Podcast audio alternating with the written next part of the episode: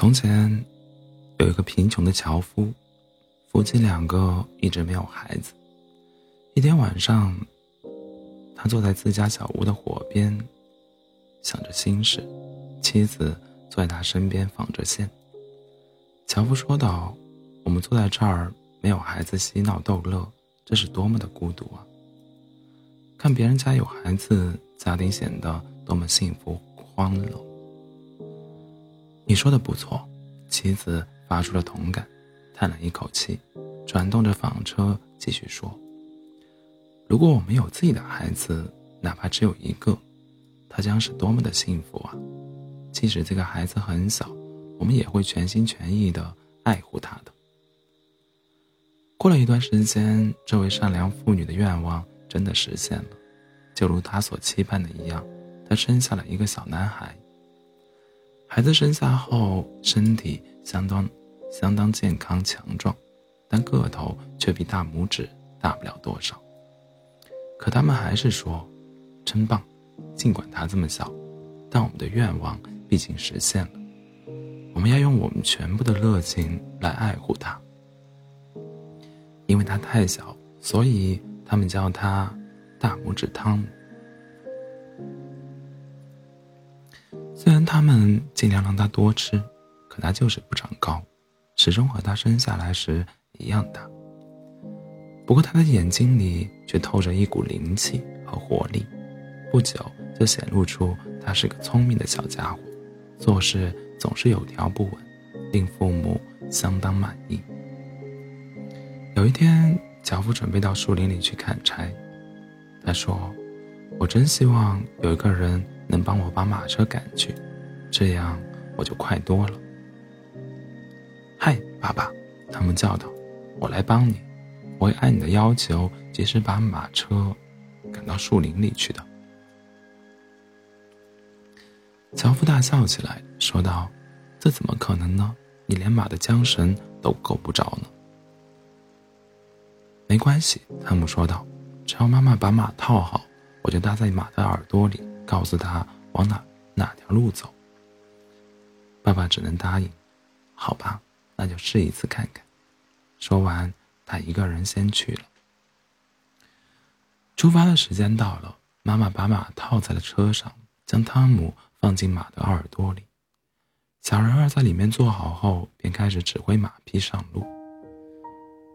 当他要走时，就喊“驾”；要停时，就喊“吁吁”，所以马车有目的的向树林走去，就像樵夫自己在赶车一样。走了一会儿，马跑得快了一点，汤姆马上好喊道：“这怎么喊的呀？学不来呀！”就在这时，过来了两个陌生人，他们看到这情形，一个说：“竟有这种怪事！一辆马车自己在走。”又听见车夫在叫喊，却看不到人。另一个说：“是有点奇怪，我们跟着马车走，看他到底会到哪儿去。”就这样，他们跟着马车走进了树林，走进了树林，最后来到了樵夫所在的地方。大拇指汤姆看见他爸爸，马上喊道：“爸爸，快来看啊！我在这里，我把马车安安稳稳地赶来了。”现在把我拿下来吧！他爸爸一手挽住马，一手将儿子从马耳朵里拿出来，把它放在麦秆上。汤姆坐在上面，高兴极了。那两个陌生人一直都在一旁注视着，看到这一切，惊奇的连话都不知道说了。最后。其中的一个把另一个拉到一边说：“如果我们能得到这个小孩，把他带到各个城市去展览，他一定能使我们发财的。我们得把他买下来。”于是他走到樵夫面前，对他说：“他们想买这个小人儿，还说道，他跟我们在一起会比和你在一起要好得多。”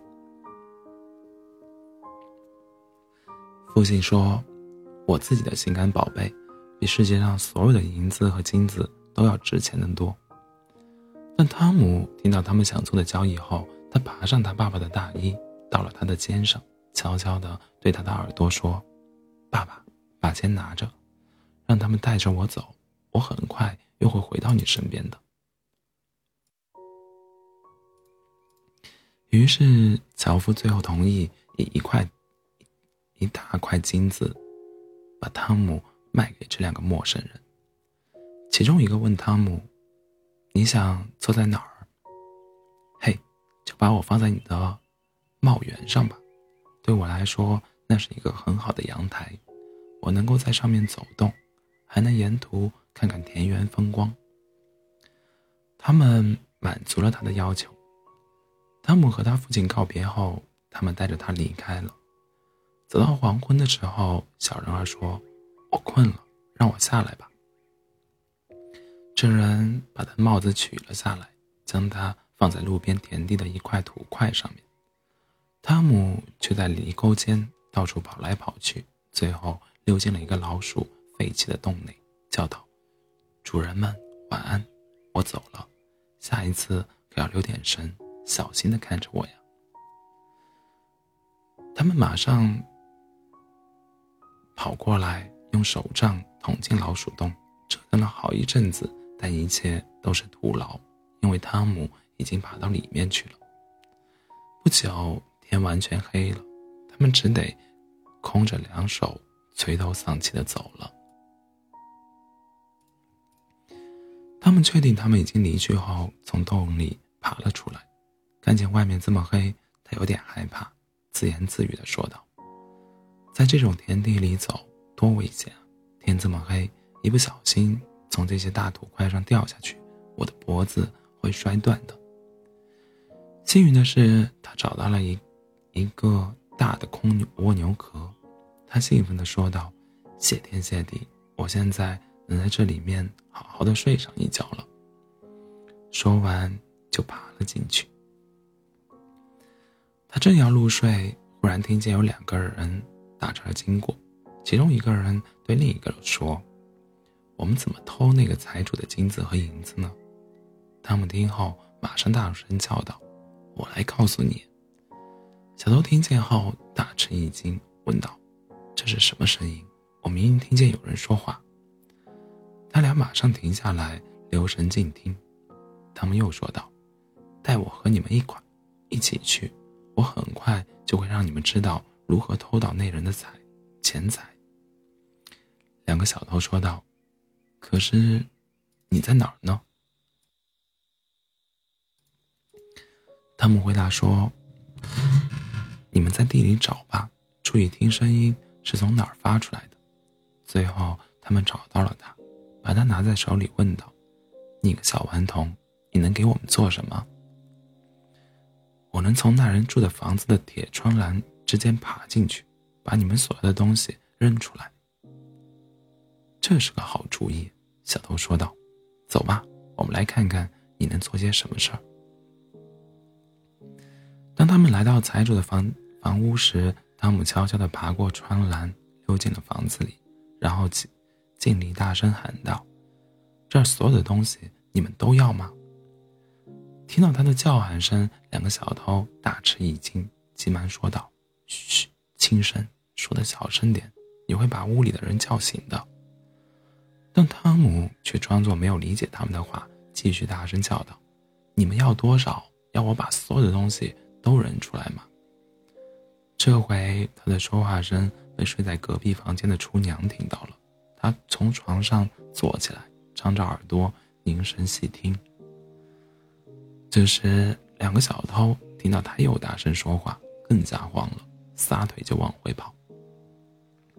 跑了一小段，又觉得有点不甘心，于是又鼓起了勇气，说道：“这小家伙是把我们当笨蛋来捉弄，我们不要被他吓住了。”所以他们又回来，轻轻地对他说：“现在不是和我们快开玩笑的时候，快把钱财扔出来吧。”他们又敞开嗓门叫道：“好的，你们把手伸过来接吧。”厨娘这一回听得相当清楚，马上从床上跳起来，冲冲过去将门打开。两个小偷就像夹着尾巴的狼一样，急忙逃走了。厨娘四下瞧了瞧，什么也没发现，又走进去点了一盏灯。等他返回来时，汤姆已经溜进谷仓里去了。厨娘将屋子的每一个角落都仔细查查看了一遍，还是没有发现异常情况。他以为自己是睁着眼睛在做梦，便又回到床上睡觉去了。小汤姆在草料堆里爬来爬去，最后找了一个很舒适的地方躺了下来，打算等天亮后。再起来上路，回到他父母的身边去。天有不测风云，人有旦夕祸福。第二天发生的事，对大拇指汤姆来说真是太残酷、太痛苦、太不幸了。这天天不亮，厨娘就起来了，她要去给牛喂草料。她径直来到草料堆，抱了一大捆给牛吃。小汤姆在这捆草里睡得正香，茫然不知所发生的一切。牛慢慢的吃着，竟连草带小汤姆一起卷进了嘴里。待到他醒来时，他已经到了牛的嘴里。呜呼哀哉！小汤姆叫了起来：“我怎么滚进磨粉机里来了呀？”但现实已容不得他去想了。为了不让自己被卷到被卷到牙齿中间给咬碎，他不得不全神贯注地运用自己的聪明和灵巧来躲避，最后与草料一起进了牛胃。来到了牛的肚子里面，他什么也看不到，叹道：“这地方太黑了，他们一定是忘记在这房子里设窗户了，阳光射不进来。可是连一根蜡烛。”也不赖呀，可是点一根蜡烛也不赖呀。尽管他已经很不幸了，现在又到了这个他一点也不喜欢的地方。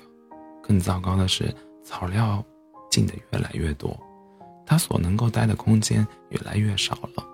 情急之下，他发声，他放声大叫道：“不要再给我送草料来了！”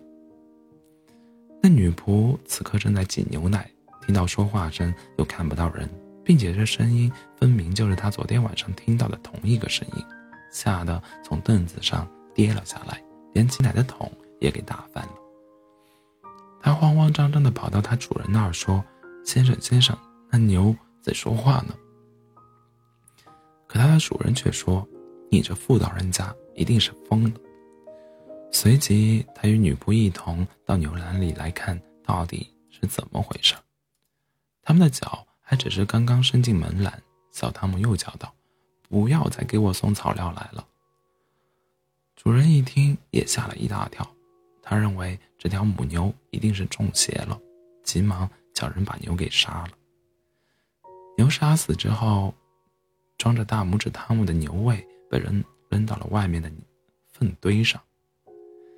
听听外面没动静了，汤姆才挣扎着往外爬。可牛粪里已装满了草料，他爬起来很吃力。等他费了九牛二虎之力，刚刚把头伸出来时，新的灾难又降临，又降临到他头上。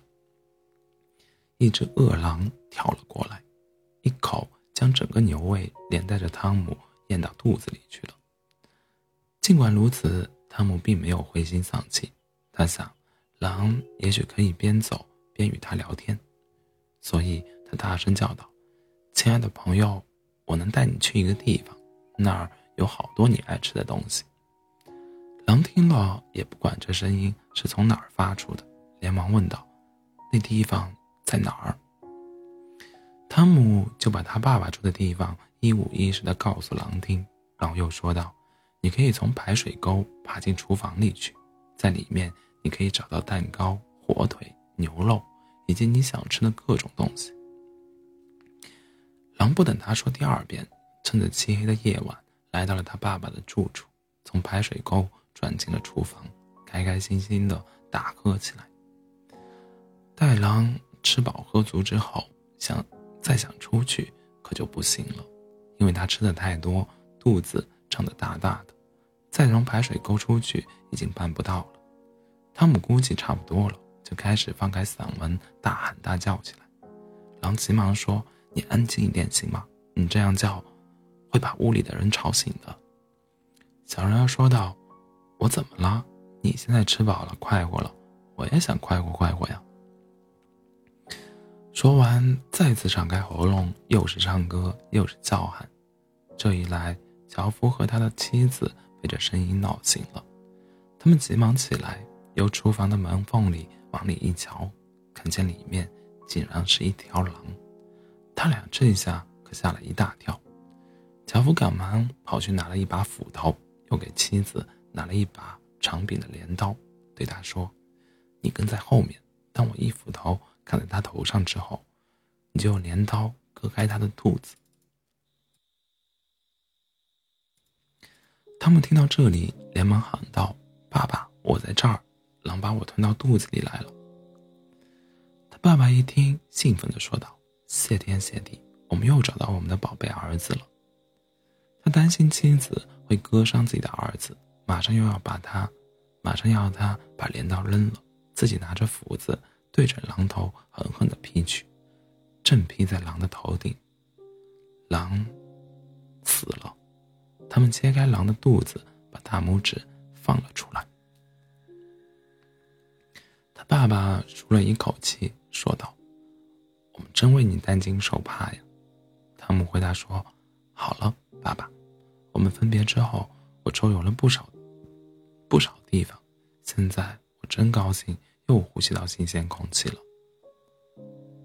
你都到了哪些地方呀？他爸爸问道。我钻过老鼠洞，待过蜗牛壳，进过牛的咽喉，最后又到了狼的肚子里。不过我现在已经完好，完全完好的待在这儿了。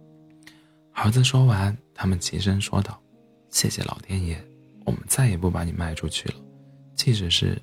用世界上所有的财富来换，我们也不卖。说完，紧紧地抱起他们的宝贝儿子，亲个不停，并给他，并给了他好多好吃、好多好多吃的喝的东西，又拿了新的衣服为他换上，因为他原来的衣服在这次历险中已经完全破损了。